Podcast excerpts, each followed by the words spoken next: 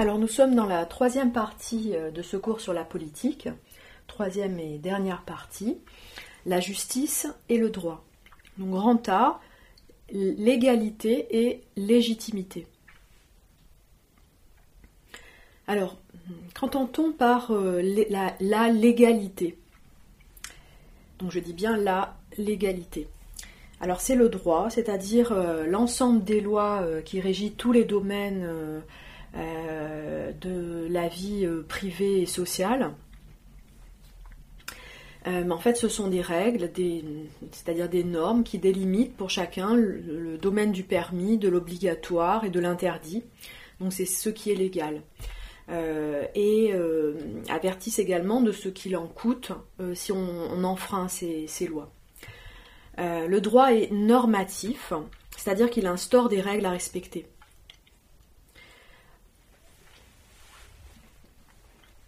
Euh, dans une euh, démocratie, les normes sont supposées être à la fois euh, légales et légitimes, c'est-à-dire qu'elles seraient conformes au respect de la dignité de la personne, hein, conformes aux droits humains fondamentaux. Par exemple, les propos racistes, sexistes, homophobes sont interdits en France et peuvent être sanctionnés. Donc les lois instaurent des règles qui rendent possible la vie en société. Euh, il s'agit de définir ce qu'il faut et ce qu'il ne faut pas, ce qu'on peut et ce qu'on ne peut pas, ce qu'on doit et ce qu'on ne doit pas. donc c'est cette euh, égalité des droits qui va rendre possible le, fait de vivre ensemble. Ces normes juridiques peuvent être à la fois, je l'ai déjà dit, légales et légitimes. Donc légal, c'est ce qui est établi par le droit comme étant une norme à respecter. Légitime, c'est ce qui est juste, conforme au principe de respect de la dignité de la personne. Euh, donc le droit se charge de faire appliquer certains principes moraux fondamentaux, par exemple l'égalité devant la loi, la liberté d'expression, le respect de la dignité des personnes, euh, l'égalité homme-femme par exemple.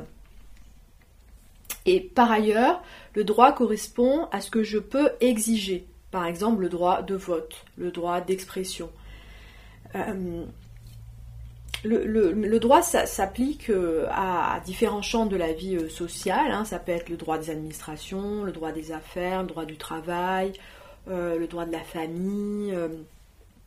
Donc il concerne des domaines qui peuvent n'avoir aucun rapport avec la morale. Par exemple, les règles d'urbanisme, les règles de stationnement.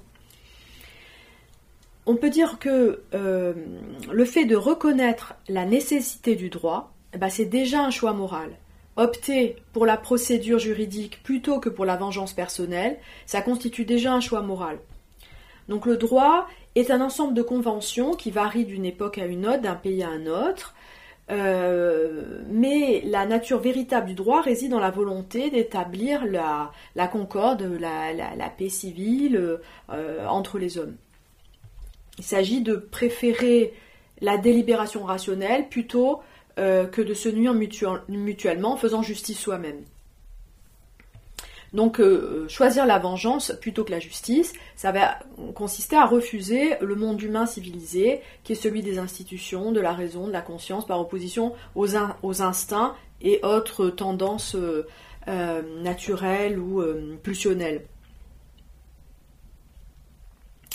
Enfin, le droit est indéniablement lié à la morale car euh, il doit s'élaborer autour du principe de justice. La, justice euh, va consister à donner à chacun ce qui lui est dû, donc elle doit être équitable. Par exemple, un homme et une femme qui effectuent la même tâche doivent être rémunérés euh, de la même façon. Alors on a vu jusqu'à présent que, la légalité, ce qui est légal, peut aussi être légitime. Euh, mais on va voir que euh, c'est pas toujours le cas. Et on peut se poser la question, euh, les lois sont-elles toujours bonnes, toujours légitimes? Dans quelle mesure faut-il parfois désobéir aux lois? Hein? Donc il y a pas mal de, sujets de dissertation qui peuvent tourner autour de, de cette question. Peut-on désobéir aux lois, par exemple? Donc, on appelle légitimité la conformité de la loi euh, avec euh, le principe de respect de la dignité de la personne humaine. Donc certaines lois sont légales, mais sans pour autant être légitimes, et notamment dans des régimes politiques qui ne sont pas des démocraties, comme on va le voir. Alors, deux notions importantes à expliquer droit naturel et droit positif. Alors, le droit positif, c'est euh, justement ce qu'on a appelé le légal, c'est-à-dire la légalité, les lois. C'est l'ensemble des lois en vigueur dans un pays donné à une époque donnée. Ce droit euh, est susceptible de changer. Il est relatif à l'époque, au pays, euh, aux mœurs, à la culture. Il résulte des lois écrites, hein, le code civil, le code pénal. Donc il est le produit d'une volonté humaine et non pas euh, divine ou naturelle. Il est donc posé, hein, en ce sens positif, c'est-à-dire qu'il est posé. Il est établi euh, par euh, les hommes. C'est un droit artificiel. C'est un ensemble de, lois qui relèvent de, l'institution. Hein, ce sont des, lois instituées, donc ils ne sont pas des lois de nature. il s'agit d'une convention. Euh, les lois donc sont nécessaires euh, pour vivre en société. Euh, elles doivent s'adapter aux évolutions techniques, morales, culturelles de notre société, voire les précéder. Donc elles évoluent ces lois. Par exemple, la loi sur l'autorité parentale conjointe date de 1970 et elle va remplacer la loi sur l'autorité paternelle. Donc avant 70, on parle de l'autorité du père. Euh, du père de famille, alors qu'à partir de 70, on parle d'une autorité euh, parentale, mais qui est conjointe. Hein. Il s'agit de l'autorité de la mère et du père. Euh, pour donner, on, peut donner d'autres exemples. L'euthanasie, par exemple, peut être licite dans certains pays et illégale dans d'autres. Le droit positif peut se distinguer du droit naturel, voire s'y opposer. Euh, mais ce n'est pas toujours le cas. Le droit naturel, c'est un droit euh, qui, résulte de la nature euh, des hommes, qui renvoie donc à l'idée de nature, et de leur rapport indépendamment de toute législation. Il s'agit en fait d'un ensemble de valeurs, de principes absolus auxquels tout homme peut se référer par le simple fait qu'il est un être humain. Donc le mot naturel euh, on peut euh, le comprendre euh, dans sa dimension universelle. ce droit est naturel par distinction, enfin on va le différencier du droit positif qui lui est conventionnel, artificiel, relatif. Mais droit naturel et droit positif ne s'opposent pas toujours. Hein. Le droit naturel est universel, il est absolu, même s'il n'est pas respecté dans tous les pays du monde. Euh, par exemple, on peut dire que les droits de l'homme sont des droits naturels. La liberté de penser, la liberté d'expression, de conservation de soi, euh, le respect de la dignité des personnes, euh, c'est ce qui peut relever de ce droit naturel. Le droit naturel, en fait, il suppose une conscience morale en tout homme qui permettrait de le reconnaître. Au nom de ce droit naturel, il est possible de critiquer et parfois de, résister au régime politique qui l'enfreigne, c'est-à-dire de remettre en cause certaines lois. Euh, dans ce cas, on peut dire que la désobéissance aux lois injustes, qui enfreignent les lois naturelles, euh, peut être illégale, mais elle est légitime. Hein, au nom du droit naturel, il peut y avoir une résistance à l'oppression dans euh, certains régimes politiques autoritaires. Donc on peut dire que l'obéissance n'est pas toujours condition de la liberté. Euh, si les lois euh, proviennent d'une autorité euh, politique tyrannique ou dictatoriale qui repose sur la force, elles deviennent alors ce qu'on peut appeler des dictates. Et donc ce ne sont pas de véritables lois telles qu'on les a définies précédemment. Et dans ce cas, la désobéissance peut être légitime. Euh, par exemple, euh, la résistance en France pendant l'occupation n'était absolument pas légale, euh, elle, était sanctionnée, punie par le régime de Vichy, mais elle était légitime. C'est-à-dire que lorsque la loi devient la volonté du dictateur, euh, désobéir à des ordres indignes, injustes, contraires à la morale, peut relever euh, justement du devoir moral. Hein. Euh, et donc dans ce cas-là, enfin dans ce, dans ce chapitre-là, on aborde aussi la question de la morale qui est au programme. Donc la justice ne peut pas se réduire à la légalité. Alors, on peut citer comme exemple littéraire la figure d'Antigone dans la pièce de Sophocle. Euh, vous avez un extrait euh, dans votre corpus de texte euh, d'Antigone de, Sophocle. Antigone donc enterre son frère Polynice, qui est considéré comme un traître à la, patrie. mais elle va désobéir aux lois de la cité édictées par Créon, son oncle, mais Antigone n'est pas une criminelle. Elle obéit à un idéal légitime de justice, euh, à ce qu'on peut appeler euh, euh, le droit naturel, c'est-à-dire des lois non écrites. Ici, dans la pièce de Sophocle, ces lois sont sacrées. et elles respectent en fait une valeur absolue, c'est-à-dire un mort doit être enseveli par ses proches.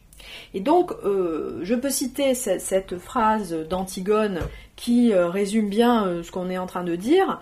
À propos des lois, euh, elles ne datent, celles-là, ni d'aujourd'hui ni d'hier, et nul ne sait le jour où elles ont paru, ces lois-là. Pouvais-je donc, par crainte de qui que ce fût, m'exposer à leur vengeance chez les dieux? Alors, Antigone, contrairement à sa sœur Ismène, veut agir selon la sagesse c'est-à-dire, euh, elle ne veut pas, en fait, euh, elle ne veut pas faire de compromis. Euh, elle ne veut pas respecter les lois en vigueur dans la société. Elle ne tient compte que de, cette plus haute valeur. Un mort doit être enseveli par ses proches, et en particulier quand il s'agit de la mort de son frère, même si c'est un traître à la patrie. Donc elle choisit la mort plutôt elle-même, hein, puisqu'elle sait qu'elle va être punie, elle va être emmurée vivante pour avoir désobéi, elle le sait, mais elle choisit euh, la perspective de la mort plutôt que l'obéissance à une loi injuste. Créon représente lui la loi de l'État. Et donc pour lui, un traître à la patrie doit être tué, même s'il s'agit de sa nièce. Donc on peut dire que Antigone, c'est une figure, euh, elle représente le devoir de résistance, de désobéissance aux lois dans des circonstances exceptionnelles. C'est un personnage tragique qui meurt en pleine jeunesse et qui refuse la compromission. En fait, on peut dire qu'elle suit jusqu'au bout son idéal, de, son idéal de justice. Et donc ce texte met en évidence la distinction entre légitimité et légalité, entre loi morale au-dessus de toutes les lois et loi des hommes. La loi morale ici, elle est divine, elle est sacrée, elle est au-dessus des lois humaines. Mais cette figure d'Antigone, elle peut être convoquée pour comprendre les actes de résistance dans l'histoire. Euh, et euh, euh, cette loi morale n'est pas forcément dans ce cas divine. on peut se référer à la notion de, droit de l'homme. Donc certains droits essentiels, donc comme ceux qui figurent dans la Déclaration des droits de l'homme, relèvent du droit naturel. Par exemple, la liberté, l'égalité, euh, la sécurité, euh, euh, etc. et donc, même si les droits de l'homme sont sans cesse bafoués dans différentes régions du monde, ils représentent un modèle, un ensemble de valeurs universelles et éternelles auxquelles tout homme est en droit de se référer.